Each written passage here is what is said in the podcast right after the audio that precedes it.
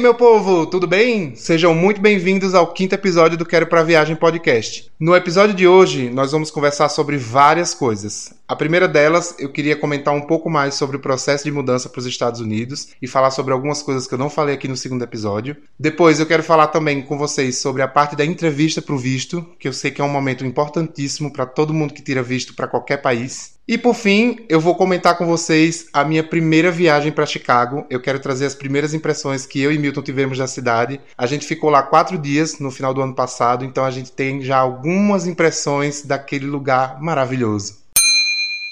Eu quero compartilhar essas informações com vocês porque vai ser a minha perspectiva de turista.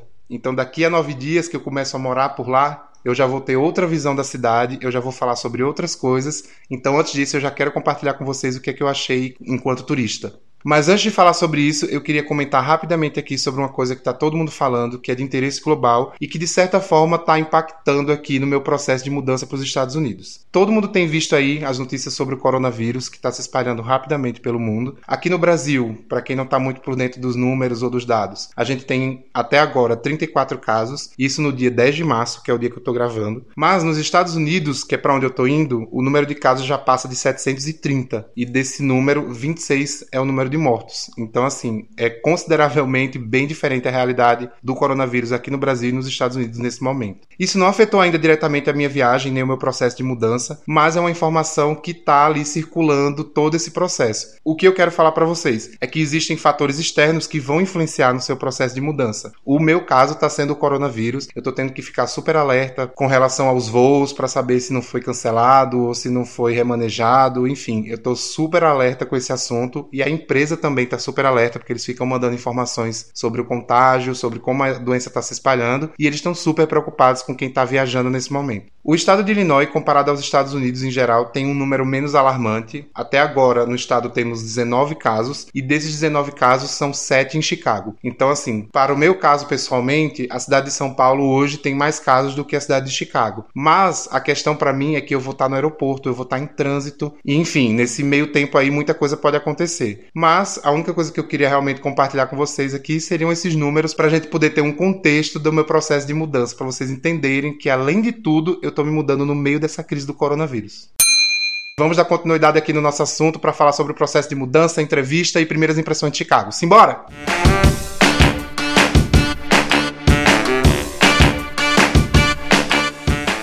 Então, gente, eu lembro que no episódio 2 eu comentei com vocês um pouquinho sobre o processo de mudança, eu falei sobre as assessorias que a gente vai receber e também comecei a falar sobre o visto L1, sobre o processo de preparação para a retirada desse visto. Não é um processo rápido, já aviso para vocês que se vocês forem convidados para o visto L1, ele não é rápido, mas também não é super demorado. É que cada dia para quem está esperando é como se fosse um ano, então eu esperei vários anos. Depois de toda aquela preparação da petição, das informações que a empresa tem que mandar para o consulado, o consulado nos Estados Unidos aprova a petição e aí sim eu pude começar o processo aqui no Brasil. O que é o processo aqui no Brasil? Basicamente é receber a documentação que os advogados me mandaram lá dos Estados Unidos e marcar a entrevista aqui. Essa documentação, como eu falei para vocês, ela inclui várias e várias e várias coisas. A primeira delas é a petição com milhões de páginas. Eu pensei que era um documento de 5 páginas e chegou aqui um documento de 50 páginas quase. Eles mandam também alguns formulários. Eu não sei muito muito bem o que cada formulário é, mas eu vou dizer quais são os formulários. É o I-797, o I-129 e, claro, me mandam o meu currículo e alguns outros documentos referentes à saúde financeira da empresa, a empresa se apresentando também, informando quais são as atividades dela, onde ela opera e todas essas outras coisas. No dia que esse documento chegou, vocês não têm noção da alegria que foi para mim, porque ele simbolizava o final do processo. Eu já estava acabando o processo para tirar o visto. Então eu lembro que no dia eu saí com alguns amigos e eu falei: "Ah, o documento já chegou e tal, tá lá em casa". O pessoal: "Oi, como assim você tá aqui com a gente?" Falei: "Calma, gente. Se o documento já chegou, chegou. Não tem para que eu ter pressa de ler esse documento e marcar a entrevista, porque eu só vou marcar amanhã". Mas aí eu cheguei em casa, passei lá no porteiro, peguei o documento, subi com ele agarradinho comigo.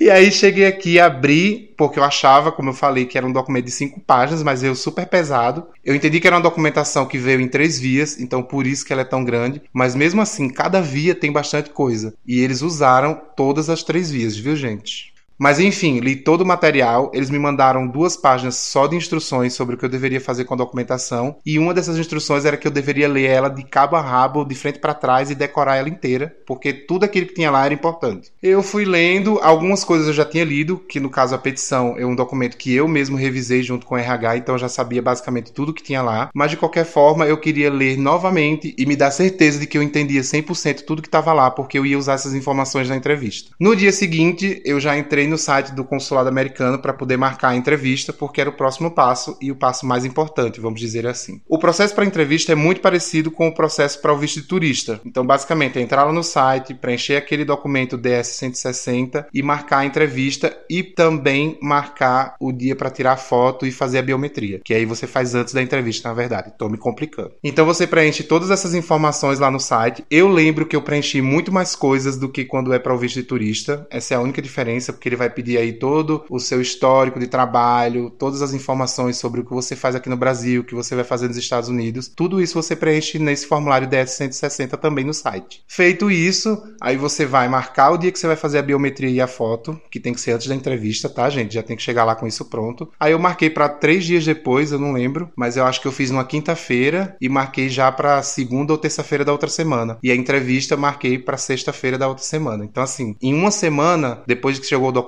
eu já tava com tudo pronto. O dia para fazer a biometria e a foto não precisa se estressar, é super tranquilo. Você chega lá no horário que tá marcado. O meu, no caso, foi super rápido. Eu cheguei, não fiquei nem 15 minutos lá. Já fui tirando a biometria e fazendo a foto. Então, assim, foi muito rápido. E voltei para casa para esperar chegar o grande dia da entrevista com o cônsul americano.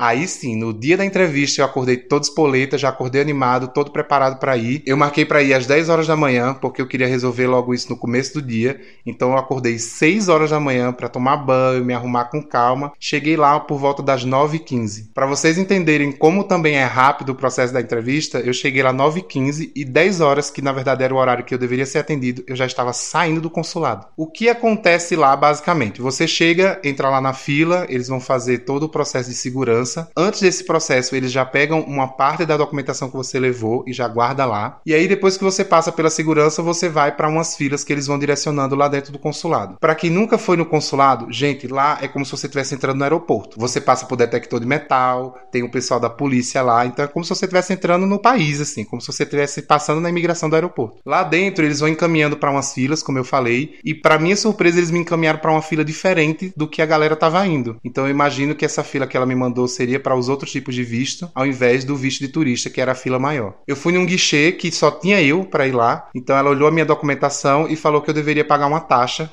que foi a taxa de 500 dólares. Isso dói no coração porque, gente, são quase 3 mil reais. O todo, né? Porque tem 500 e 160. Então, juntando tudo isso, deu quase 3 mil reais. Então, eu fui lá pagar essa taxa. Você tem que ir para outro lugar, que é no caixa, que fica do outro lado do consulado, basicamente. Lá também é tranquilo, você paga a taxa e volta para a fila. Só que aí, quando eu voltei para a fila, ele me direcionou para outra fila diferente. Então, eu fiquei com uma pessoa só na minha frente, enquanto uma outra estava sendo entrevistada. Foi super rápido, mas assim, vou dizer para vocês o sentimento da hora. Na hora fica parecendo que você ficou lá três horas. É como se você tivesse ficado lá três horas em pé esperando, mas na verdade você ficou tipo cinco minutos. Cada entrevista dura entre três e cinco minutos, mas assim, como eu falei, para quem tá lá, parece que você ficou cinco horas esperando o negócio acontecer. Na hora que o Consul me chamou para ir pro guichê, que também isso é um detalhe importante, tá, gente? O guichê onde é feita a entrevista do L1 é o mesmo guichê que é feito todos os outros. Eles só vão dividindo lá por filas então, assim, você vai ficar no mesmo lugar onde todo mundo fica. Quando ele me chamou, eu já estava suado assim, como se eu tivesse corrido uma maratona de 500 quilômetros. Quem me conhece melhor sabe que quando eu fico nervoso, eu começo a suar desesperadamente. Mas aí tentei chegar no guichê com uma cara normal, de tranquilidade, como se nada tivesse acontecendo, como se aquilo não fosse a decisão da minha vida.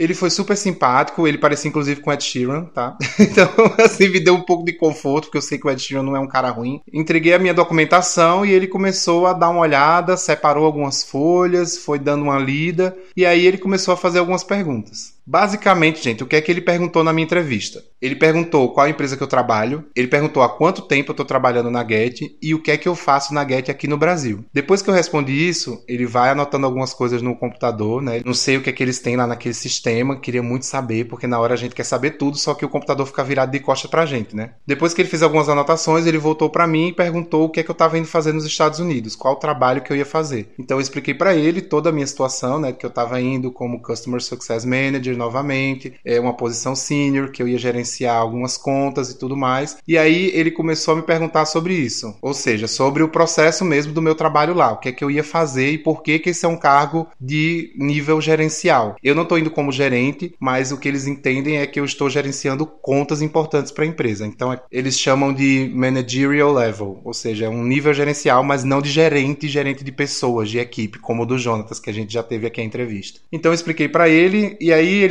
foi novamente, ficou anotando algumas coisas no computador sem olhar para minha cara. Aí você fica olhando pro tempo nessa hora e suando bicas. Aí ele voltou para mim e falou assim: "Então você vai gerenciar projetos e não equipes". Ele meio que tentou confirmar. Aí eu expliquei para ele novamente que eu não tinha pessoas reportando para mim, mas que eu reportava diretamente para o diretor porque eu ia gerenciar projetos. Juro a vocês, gente, que foram só essas perguntas que ele fez. Basicamente foram quatro ou cinco perguntas, foram essas que eu falei aqui para vocês. Não demorou muito, é bem rápido. Ele vai anotando algumas coisas, depois ele assina seu papel, carimba, enrola seu passaporte no elástico, coloca ele dentro de uma caixa. Ele olhou para mim e falou assim: "Tudo bem, o seu visto está aprovado". Aí eu fiquei tão nervoso na hora que eu falei: oh my god, thank you.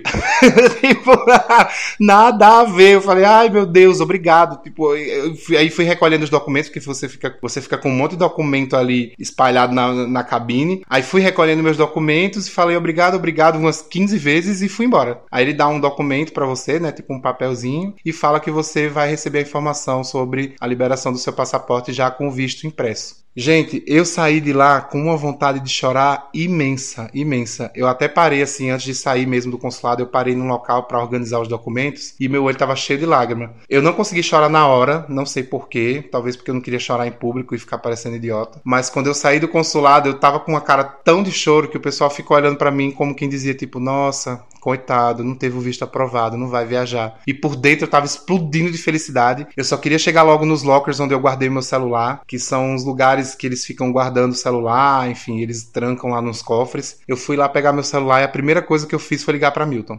Quando ele atendeu, eu nem fiz muita cerimônia, já falei para ele assim: tá preparado para ir para Chicago porque deu tudo certo e o visto está aprovado. Aí a gente ficou no telefone, enfim, dando parabéns, pensando em como que ia ser e agora que tudo estava se tornando muito mais real. Aí, enfim, falei com ele e depois liguei para minha mãe, que eu queria que fosse também uma das primeiras pessoas a saber. Eu já falei também para ela que o meu visto tinha sido aprovado, que estava tudo certo. Eu estava muito emocionado na hora e minha mãe foi ótima, maravilhosa, falou que estava muito feliz, que agora era uma realização de um sonho. Ela tá um pouco triste porque, enfim, eu vou morar mais longe dela, mas nessa ligação ela fez questão questão de focar no ponto positivo, que é o meu crescimento profissional, enfim, uma experiência nova que eu vou adquirir. Aí depois que eu falei com a minha mãe, fui mandando mensagem nos principais grupos de WhatsApp que eu tenho com meus amigos. Tudo isso já estava programado, porque eu já tinha feito uma lista do que eu deveria fazer após a aprovação do visto. Então eu fui fazendo passo a passo de tudo que eu tinha anotado no meu celular. Fui falando nos grupos de amigos, depois eu fui falando com alguns amigos isoladamente, enfim, fui falando com todo mundo que eu queria falar logo de cara, já contei a novidade e fui comemorar. Que na verdade essa comemoração foi assim: eu voltei pro escritório, trabalhei até o horário do almoço. E na hora do almoço a gente foi para um almoço especial com o pessoal mais próximo da empresa. E foi maravilhoso porque é uma comemoração com pessoas que acompanham parte da minha trajetória na Get, alguns acompanham a trajetória toda, então foi excelente comemorar e estar junto com pessoas que estavam torcendo por mim. Mas depois que o visto é aprovado, acontece uma sequência de coisas que é muita coisa. A primeira delas é assim que eu voltei do consulado, eu já tive que mandar um documento que eles me entregam lá para os advogados, eles queriam uma cópia desse documento e também eu precisava avisar para a empresa. Então tive que mandar mensagem para gerente de RH, para o VP da minha área, para o meu chefe, enfim, tive que comunicar às pessoas envolvidas que tudo tinha dado certo e que eu já podia ir para os Estados Unidos. Depois disso, entram outras etapas do processo que eu vou citar para vocês em tópicos, porque eu não vou ficar falando muito sobre cada um, senão a gente vai ter um episódio aqui de 5 horas. Vai ser o Titanic e o Senhor dos Anéis do podcast. O primeiro deles é informar para o pessoal que está responsável pela assessoria de mudança, para que eles possam já começar a providenciar o meu apartamento provisório e a minha passagem de mudança final para Chicago. Essa foi a parte mais doida, porque assim, mesmo depois do visto, ponto ainda faltava alguma coisa. Então, quando eles mandaram a minha passagem definitiva para Chicago, aí o negócio ficou sério. O negócio ficou muito real, as coisas começaram a acontecer muito rápido. Então, assim, gente, eu não sei vocês, mas eu sempre sou assim. Depois que eu compro a passagem, o negócio fica assim, parece uma avalanche de, de emoções. Aí, dentro disso, eu vou falando também com eles sobre o processo da mudança mesmo, das coisas que eu preciso levar para Chicago. A empresa pagou uma assessoria para fazer toda essa mudança, mas eu decidi não levar nenhum tipo de móvel, nem eletrodoméstico. Vou levar realmente só minhas roupas e meus livros, então já vou cortar um custo aí para a empresa. Além disso, eu tinha que enviar um monte de documentos para a KPMG, que é a empresa que está dando assessoria fiscal para gente. Eu tive que autenticar e mandar um monte de documento para eles, para que eles possam resolver minha vida fiscal e dar minha saída fiscal do país. Eu tive que providenciar toda a parte de venda das minhas coisas, mas confesso que essa parte foi super fácil para mim, porque a minha sogra e a minha cunhada ficaram com a maior parte das minhas coisas, isso foi incrível. Tive junto com o Milton que começar a pensar nos preparativos para o casamento. Um desses preparativos foi ir no cartório para dar entrada em toda a papelada, pagar a taxa de 400 e poucos reais e agendar a data. O engraçado é que assim, a gente tinha combinado que eu voltaria, que eu iria para Chicago em março, mas que eu voltaria em abril ou maio pra gente casar e aí em seguida ele vai. Só que acabou que no dia que a gente foi no cartório, tinha uma vaga disponível para o dia 19, que quero contar para vocês agora, é o dia que eu estou me mudando. Então, gente, próxima semana, dia 19 de março, estou me mudando definitivamente para Chicago. Que coisa louca. E além de tudo, no mesmo dia pela manhã eu vou estar me casando. Então assim, imagina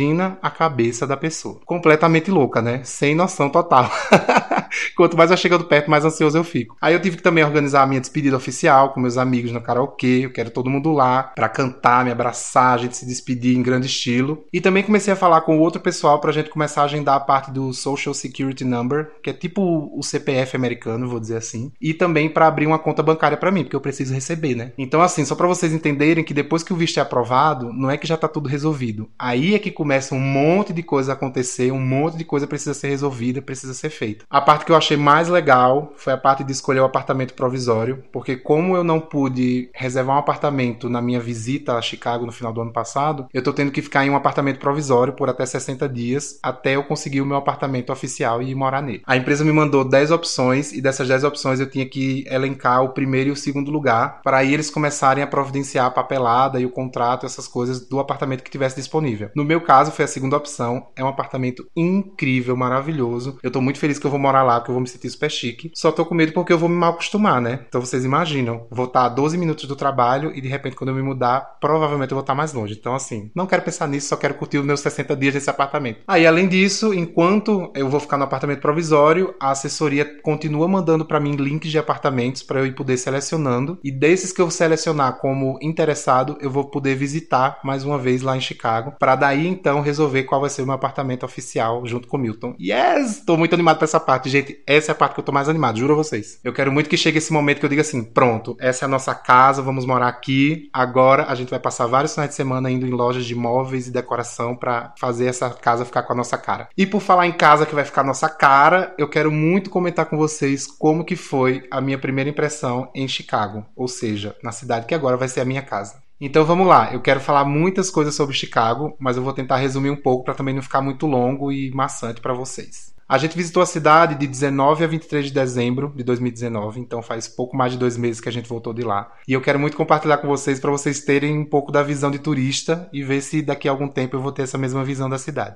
A gente chegou no aeroporto de O'Hare, que é o aeroporto internacional lá de Chicago. Na verdade, Chicago tem mais de um aeroporto, tá, gente? Mas o principal da cidade é esse, O'Hare. Na hora que a gente chegou, tava um frio bem considerável, porque tava fazendo menos dois na cidade. Milton já sentiu o impacto logo de cara, porque o Milton é super friorento, e eu tava amando. A gente chegou perto da porta de saída do aeroporto e eu queria ir para fora. Eu queria ficar esperando o Uber ou o táxi lá fora. E Milton falou: Não, pelo amor de Deus, vamos esperar lá dentro porque tá frio demais. E eu falei: Não, mas eu quero aproveitar o frio, eu quero curtir. Mal sabia que vou ter muito tempo no frio, não vou nem poder reclamar. Aí ficamos esperando lá dentro, a gente chamou um Uber eu não lembro exatamente quanto ficou o Uber, mas eu acho que ficou 38 dólares ou alguma coisa parecida com isso. O nosso motorista era venezuelano, então a gente já foi conversando, porque enfim, o pessoal dessa região aqui é um pessoal que fala pouco, né, que não gosta de se comunicar. Então a gente já foi conversando com ele, tentando entender um pouco da cidade, como que funcionava. Milton praticamente entrevistou o motorista, perguntou há quanto tempo ele estava lá, o que é que ele fazia, como que ele chegou, como que estava a família dele, se ele tinha visto, enfim, Milton perguntou todas as coisas que um bom jornalista perguntaria, que é a profissão dele, né? Fomos conversando o caminho inteiro, estava amanhecendo ainda, e assim, a primeira impressão que eu tive foi o amanhecer Gente, é lindo. Fazia muito tempo que eu não vi o dia amanhecendo, nem aqui no Brasil, nem em lugar nenhum, porque eu nunca tô acordado nesse horário, então assim, é uma coisa que passa despercebida por mim. E eu fiquei muito impressionado com aquele laranjão, assim, sabe, no horizonte. Caramba, muito bonito. Foi uma coisa que realmente, assim, o primeiro impacto que eu tive em Chicago foi esse nascer do sol aí, que eu fiquei muito, muito, muito admirado. Daí a gente chegou no hotel depois de uns 40, 45 minutos. Já tava um pouco de trânsito do aeroporto para a cidade. E chegando no hotel, eu descobri que, na verdade, a gente não podia entrar no horário,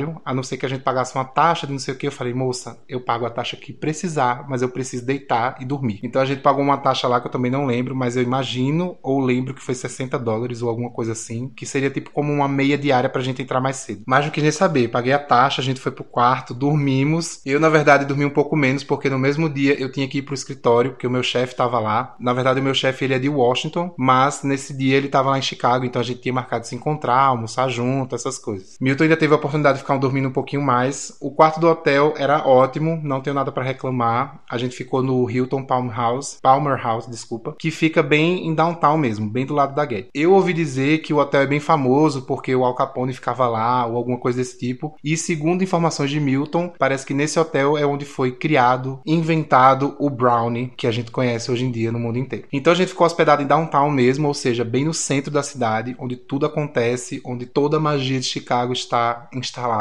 E no primeiro dia, como eu falei, eu fui pro escritório, mas à noite a gente marcou de dar um passeiozinho rapidinho para conhecer um pouquinho da cidade. Nesse dia a gente deu uma volta rápida pelo centro da cidade para entender um pouquinho como que funciona ali aquela parte da cidade. E gente, eu fiquei impressionado com uma coisa. Chicago parece muito com Nova York. Então se você já esteve em Nova York, assim que você chegar em Chicago e começar a andar pelo centro, você vai sentir a semelhança entre uma cidade e outra. Qual que é a principal diferença que eu vi na cidade? Por favor, pessoas de Nova York não me julguem, mas Chicago é muito mais limpa e muito menos tumultuada. Isso conta muito para mim, porque eu sou chato. Depois eu conversei com algumas pessoas que moram lá e eles basicamente disseram a mesma coisa. Tipo, ah, todo mundo fala que Chicago parece com Nova York, só que a gente tem a cidade mais limpa e com menos tumulto, com menos circulação de pessoas. Eu entendo também porque, assim, Nova York é tipo o centro dos Estados Unidos, né? Todo mundo quer ir pra lá, todo mundo tem um sonho de ir na Times Square, que eu sempre chamo de Madison Square, que bico. Mas enfim, é uma coisa que dá bem para perceber assim que você começa a andar pelo centro da cidade, que ela parece muito com Nova York. Aí a gente passou pela área que tem os teatros, que também me lembrou muito a Broadway. Então assim, basicamente eu tava me sentindo andando em Nova York, só que eu tava em outra cidade. A única grande diferença que eu senti em Chicago com relação a Nova York é que quando eu fui para Nova York, eu sempre tinha a impressão de que eu já conhecia o lugar que eu tava vendo. Em Chicago eu não tive essa impressão, a não ser pelo metrô deles, que é suspenso. Foi uma coisa que eu vi e pensei, ah, eu acho que eu já vi isso em algum canto, mas eu não lembrava de onde. Até que Milton me esclareceu que vários filmes e séries foram gravados em Chicago. Eu não tenho muita noção dessas coisas porque eu não sou muito cinéfilo de séries. Mas inclusive um dos meus filmes favoritos foi filmado em Chicago, que é Batman, Cavaleiro das Trevas, e eu simplesmente não lembrava disso. A cena da ambulância é maravilhosa, com o Coringa é feita nos trilhos embaixo do metrô, que lá em Chicago é suspenso, como eu já falei para vocês. Isso, inclusive, é uma das coisas que chama atenção assim que você chega no centro da cidade, porque você vê o metrô suspenso. É uma coisa muito interessante, porque você vê aquele trem passando. Ele tem um, um aspecto meio de antigo, não vou mentir para vocês, mas até onde eu sei, ele funciona super bem, assim como os ônibus também. Eu tenho que comentar isso com vocês. Eu via os ônibus e eu ficava, Milton, olha esse ônibus que cara de velho. Parecia, sabe, aqueles ônibus dos anos 70, 60. Mas enfim, eu imagino que se eles estão circulando até hoje, deve ser só por estilo. Eu ainda vou descobrir isso, se o ônibus é velho mesmo ou se é só o estilo que eles quiseram manter desse jeito. Assim que você começa a andar por Chicago, você também percebe que a cidade é uma cidade grande, porque tem muita gente circulando, muito carro e principalmente muitas avenidas largas. Então eu já amei isso também porque eu gosto de espaço, eu gosto de andar com espaço. Eu não fiquei me esbarrando com ninguém lá, nem Milton. Então assim, é um lugar que tem muita gente, mas é bem espaçoso também, dá para você circular tranquilamente. Pelo menos na época que a gente foi, que era dezembro. Que inclusive foi uma época ótima, porque a gente viu a cidade toda iluminada pro Natal, as pessoas andando na rua com fantasias de Natal. Foi muito engraçado isso, porque a gente não tem esse costume aqui no Brasil, né? A gente ficou reparando nas pessoas que passavam, tipo famílias, pessoal de escritório, todo mundo passando com fantasias, seja uma tiara, uma roupa. Eles realmente entram no clima do Natal, assim. E, gente, uma coisa que eu tenho que falar: All I Want for Christmas, que é a música da Mariah Carey de Natal, toca em todos os lugares, todas as horas. Elevador, loja, hotel, restaurante, tudo toca música de Natal. E não só a música da Mariah Carey. Parece que eles têm, assim, uma sequência de músicas de Natal que ficam tocando em looping. Onde quer que você esteja, você vai escutar as músicas. Mesmo andando na rua, você vai escutar de algum lugar a música tocando. A gente já percebeu logo de cara, assim, que os americanos realmente levam o Natal muito a sério, tanto para a parte de compras como também para a parte de entrar no clima da coisa, né? Eu achei isso incrível. E lá no Millennium Park a gente viu uma árvore de Natal enorme, super iluminada, linda demais. E por falar em Millennium Park, a primeira vez que a gente foi lá foi à noite, tava tudo muito iluminado, tem a pista de patinação, né, nesse período. E gente, a coisa mais linda do mundo, esse tal de The Bean, que na verdade lembrei o nome para trazer para vocês. O nome original da obra é The Cloud Gate, né? Então assim, não é The Bean. As pessoas apelidaram de The Bean, que é um apelido carinhoso, e assim ficou porque realmente parece um feijão de aço. Ele é enorme, pesa toneladas e assim, quando você vê ele de perto é muito, muito doido, porque você fica tentando achar as emendas e você não consegue achar. É incrível. Então a gente passou por lá, também tem as fontes famosas lá que são uns telões incríveis com rosto de pessoas. Gente, é uma coisa absurda. Você realmente realmente acha assim que você está em outro mundo, porque é muito diferente do que a gente vê aqui no Brasil. Não é uma coisa absurda, tá? Não é, não é de outro planeta. É como se você estivesse em outro lugar, porque, enfim, é muito diferente. Eu também fiquei muito alucinado com os prédios. Eu adoro prédios altos, arranha-céu, fico olhando o design. Eu sempre falo design. Eu sempre fico olhando a, a arquitetura de cada prédio, eu fico admirando. Eu gosto de ficar olhando para os prédios, tentando entender a história deles, essas coisas. Eu fico viajando. Mas vou dizer para vocês que a coisa que mais me chamou a atenção em Chicago e que mais me deixa feliz de estar indo morar lá é que eles têm água por perto. A cidade é cortada por um rio e as margens de um lago incrível, lindo, que parece o mar. É a coisa mais linda do mundo e traz muita paz. Então, quem me conhece há um pouquinho mais de tempo sabe que, assim, eu sou louco por água, eu adoro nadar, nadei nove anos na minha vida. Então, qualquer oportunidade que eu tenho de estar próximo da água, mesmo que seja para ficar ali paradinho de frente para ela, só admirando e sentindo a brisa, eu amo. E isso é uma coisa que Chicago me chamou muita atenção. Lá eles têm praia também, né? Só que é praia de lago. Eu ainda não visitei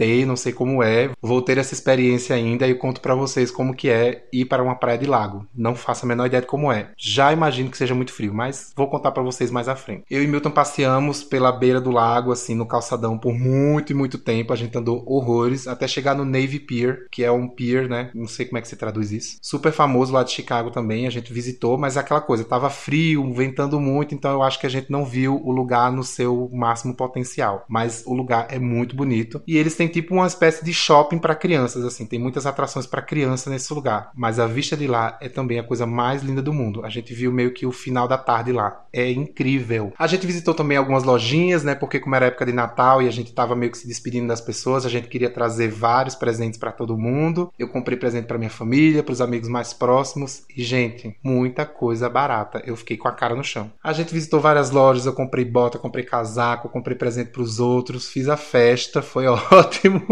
mas espero que morando lá eu tenha um pouco mais de controle financeiro, até porque agora, né, seria um homem casado, minha renda vai ser dividida, compartilhada com outra pessoa, não vai poder, né, fazer o louco sair comprando tudo. Daí a gente também foi visitar os apartamentos. Eu já tenho que confessar para vocês também que os apartamentos de Chicago não são iguais aos apartamentos do Brasil, pelo menos de alguns estados que eu visitei. Eles têm um estilo diferente. Eu vou tentar depois postar nos stories do Instagram para vocês verem as diferenças, mas uma delas é no banheiro. A maioria não tem aquele chuveiro como a gente tem aqui. É uma banheira e um chuveiro dentro da banheira. Se você já visitou os Estados Unidos ou qualquer país da Europa, você já tá entendendo do que eu tô falando. Você entra dentro da banheira para poder tomar banho. É uma coisa meio estranha para quem é brasileiro e vê isso da primeira vez. Eles também têm muito apartamento com carpete. Eu não sou muito fã de carpete, então eu já falei para nossa assessora que, que a corretora, na verdade, que eu não quero apartamento com carpete. Eu, tipo, recuso mil por cento. E também eles têm muito essa cultura da lavanderia no prédio, não dentro da casa. Tem vários apartamentos, inclusive, que não permitem que você tenha lavadora de roupa dentro de casa. Você tem que lavar na lavanderia do prédio. É meio estranho. Vou depois comentar essas particularidades com vocês quando eu estiver mais ambientado e eu estiver entendendo melhor o que está acontecendo. Mas o que a gente pode perceber das visitas aos apartamentos é basicamente isso. O bom de visitar os apartamentos é que a nossa corretora também aproveitou para mostrar um pouco da vizinhança, mostrar onde que fica o metrô, mostrar onde que pega ônibus, mostrar supermercado, todas essas coisas que a gente precisa, né? Farmácia, hospital e tudo. Então foi ótimo porque a gente conheceu várias vizinhanças. Eu tinha muita curiosidade de conhecer Lakeville, que é um dos bairros de lá. Boys Town também, que é onde a comunidade gay se concentra mais, eu queria muito conhecer. E ela fez esse passeio com a gente nesses bairros, porque também tínhamos apartamentos lá que a gente ia ver, então acabou que a gente conheceu não só os apartamentos onde a gente tinha interesse, mas também a vizinhança, os arredores. Inclusive, uma das coisas que a gente percebeu é que quando você sai do centro de Chicago, você já perde essa visão dos arranha-céus. É como se todos os prédios mais altos da cidade se concentrassem naquela região e fora disso o máximo de prédio alto que a gente viu era, sei lá, 15 andares. Eu sei que tem apartamentos e prédios bem mais altos, mas assim, na maioria não parece que tem aquela concentração. Então é um pouco estranho quando você sai do centro e de repente você vai para um bairro e você fica, ué, cadê os prédios, gente? Essa cidade não era toda cheia de prédios? Não é, simplesmente não é. Mas a cidade me pareceu muito bonitinha, Milton também gostou. As pessoas parecem ser muito simpáticas, que a gente tem muito essa coisa de falar que os americanos são mais frios e tal, e eu sei que de fato eles são, mas em Chicago parecia que o pessoal é mais aberto. Até na rua o pessoal puxava assunto com a gente, no restaurante, eu ficava tipo, oi. Foi uma boa surpresa que a gente acabou tendo com as pessoas da cidade. Foi uma experiência interessante. Teve um dia que a minha gerente do RH levou a gente para fazer um passeio à noite na cidade, que foi incrível. A gente passou pelo Millennium Park, a gente foi no Cindy's, que é um prédio que tem um rooftop que dá para ver todo o Millennium Park de cima. É a coisa mais linda do mundo. Passamos por alguns dos prédios principais da cidade, então assim, a gente foi se encantando aos poucos, de acordo com o que a gente ia andando. Passamos pela Magnificent Mile, que é uma avenida famosíssima de Chicago. Eu juro que eu vou falar um pouco mais sobre ela quando eu estiver lá. Até que chegamos no John Hancock, que é um dos prédios mais altos da cidade. A gente foi pro 96º andar e a vista de lá é uma coisa